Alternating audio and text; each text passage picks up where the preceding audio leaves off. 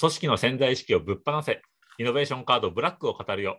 語り手は、野良ファシリテーター、我流と、野生のファシリテーター、ゆうこりん、そして、しげです。おー、えーしげさんイエーイよろしくお願いしはい、ます。お願いします。今日もお願いします。はい。今日は、さて、今日のカードは、じゃん、ポジショニング。ポジショニング。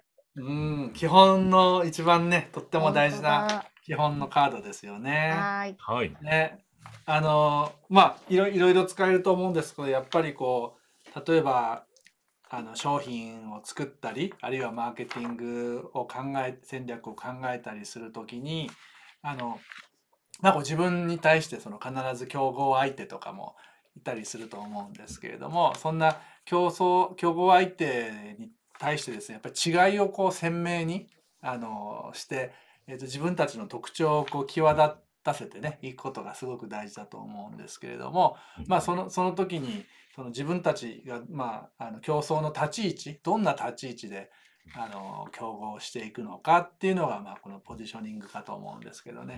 ゆうこりんの理解はこんなか僕のこん理解はこんな感じですけど何か補足することとかありますか、いや、なんか、うんいつもあの、ポジショニングって、うん自分だけじゃ決められないじゃないですか。うんうんうんうん相手がいるね必ずそうそうそう、相手がいる。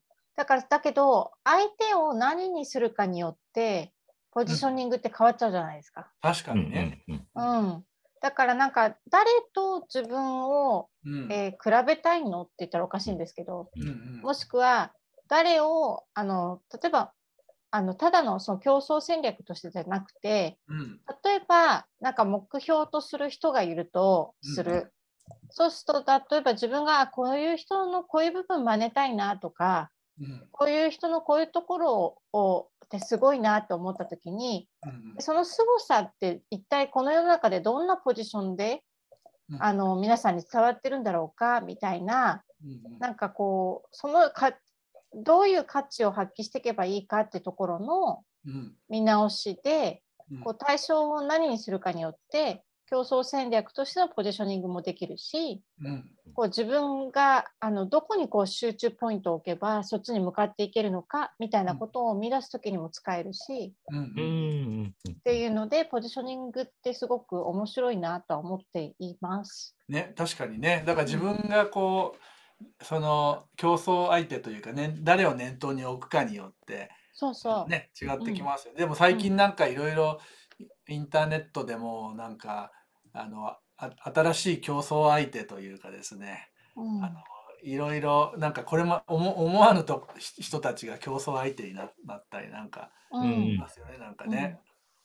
本当ですよね。だってうんあのー要はコーヒーかあの一杯のコーヒー一つ考えてもうん。前はなんかこう喫茶店とかうん。うん出すみたいなところから、ああいうあのスタバの登場のサードプレイスみたいなうんことが始まって、で今度はそのコンビニもうん。街カフェって言って始まってって、同じこう一杯のコーヒーでもそこに参入してきている業態業種が様々変化するのでこの本当にうごめいているっていうもんですよね。確かに確かにフラフライドチキンだってね前はなんかどっかに行かなきゃ食べられなかったのがそうそうそう。そうよね。ねあらゆるところがフライドチキン屋になっちゃいましたよね。そうそう。もうあスーパーでも買えるしね。うんうんそうだね。うんうん。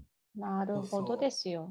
っていねうのね、取り囲む、だからそれをどんなし人たちが参入してるだろうかっていうのうんを観察するっていう時にもポジショニング使えますもんね。確かにねそうだよね。そうそういやで今日このねポジショニングの話でうんあのね一つなんかこうケーススタディというか具体的になんか僕が聞いてみたかったのはこのイノベーションカードのポジショニングってなんだろうなってどんな風にしておーおー開発した時に、うんあのしてたんだろうかなってちょっと聞きたかった。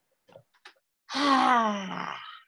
イノベーションカードのポジショニング。イノベーションカードのポジショニングか。まず、つまり誰誰を誰を競争相手と考えたか。ああ。なるほど。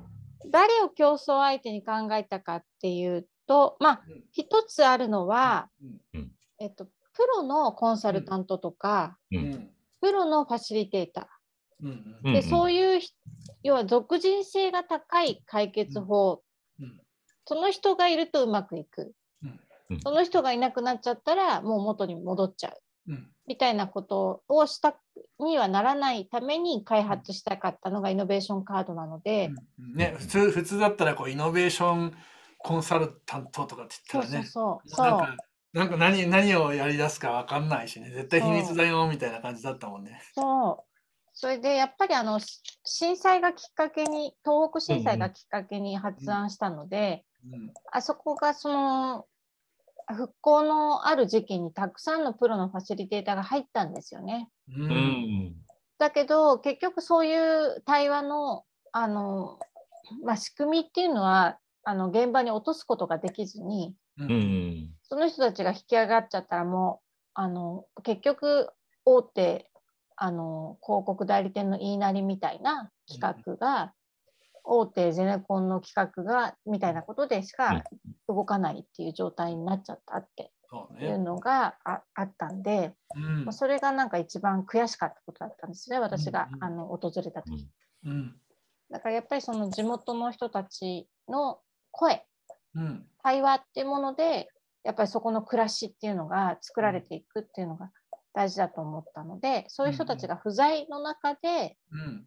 活用できる対話を促進するものは何かっていうのを模索した結果生まれたのがイノベーションカードなんですよね。うんうん。うん。うん。なので何と比較してたかっていうとそういうプロの連中って呼んじゃいますけど、うん、その人たちだかなと思います。ね、でそんなそんなじゃあプロに対してこうねその競競合と見た時のうん。そのこのイノカの立ち位置というか、うんうんうん。こうねあの例えばこうた縦横のマトリックスでもしそのポジショニングマップみたいなのを作るあとなんだろう、うん。な何がこう軸になった感じでしょうかねゆうこりんね。そうだね。まず、まあ、だから言えるのは、うん。えっと、要は誰でもできると、うん。その人しかできない。できないね。ああそれがまずありますよね。うん。うん。うん。で、あとその対話の場を経験したことがある。経験したことがない。経験したことがある。ないそう。で、経験したことがなくても誰でもできるってところにイノベーションカードがあって。あなるほど。そうね。うん。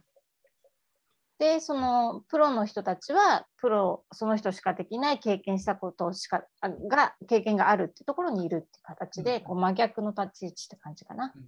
そうね。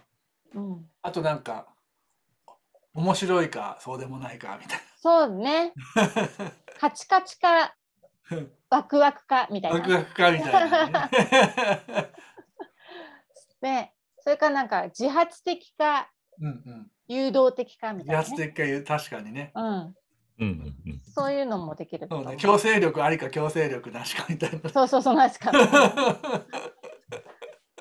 そう。あなんか、あとは手軽さですかね。手軽さね。うん確かにね。そそうそう。いやなんか今話してて。こうね、ゆうこにそいろいろ考えるとそのポジショニングをおのじじ軸というかねう。こう、あのまあもし縦横作るとすると、うん。うんまあ、普通に二重区の中でじゃあうん。どの辺に、あの競合相手とはこう全く違う立ち位置を選ぶのが、あのふね、大事だと思うんですけれどもでも、うん。その軸がこういろいろ今みたいにいろいろあある時ってそれはどんな風にしてこうそれを選んでいけばいいんですかね？そのなんか一つに決めなきゃいけないのかそれともなんかいくいくつかの軸を組み合わせてあのまあなんかちょっと立体的な感じであの自分たちの立ち位置作るのがいいのかってどうでしょうかね。ああ、やっぱりあの立体的に作った方がいいんですよね。立体？そうそうそう。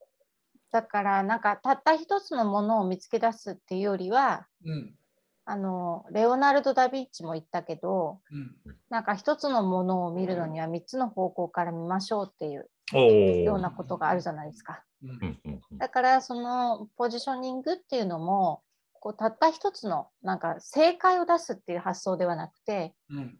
自分たちの捉え方を、うん。あの明確にしていくっていうところにあるので。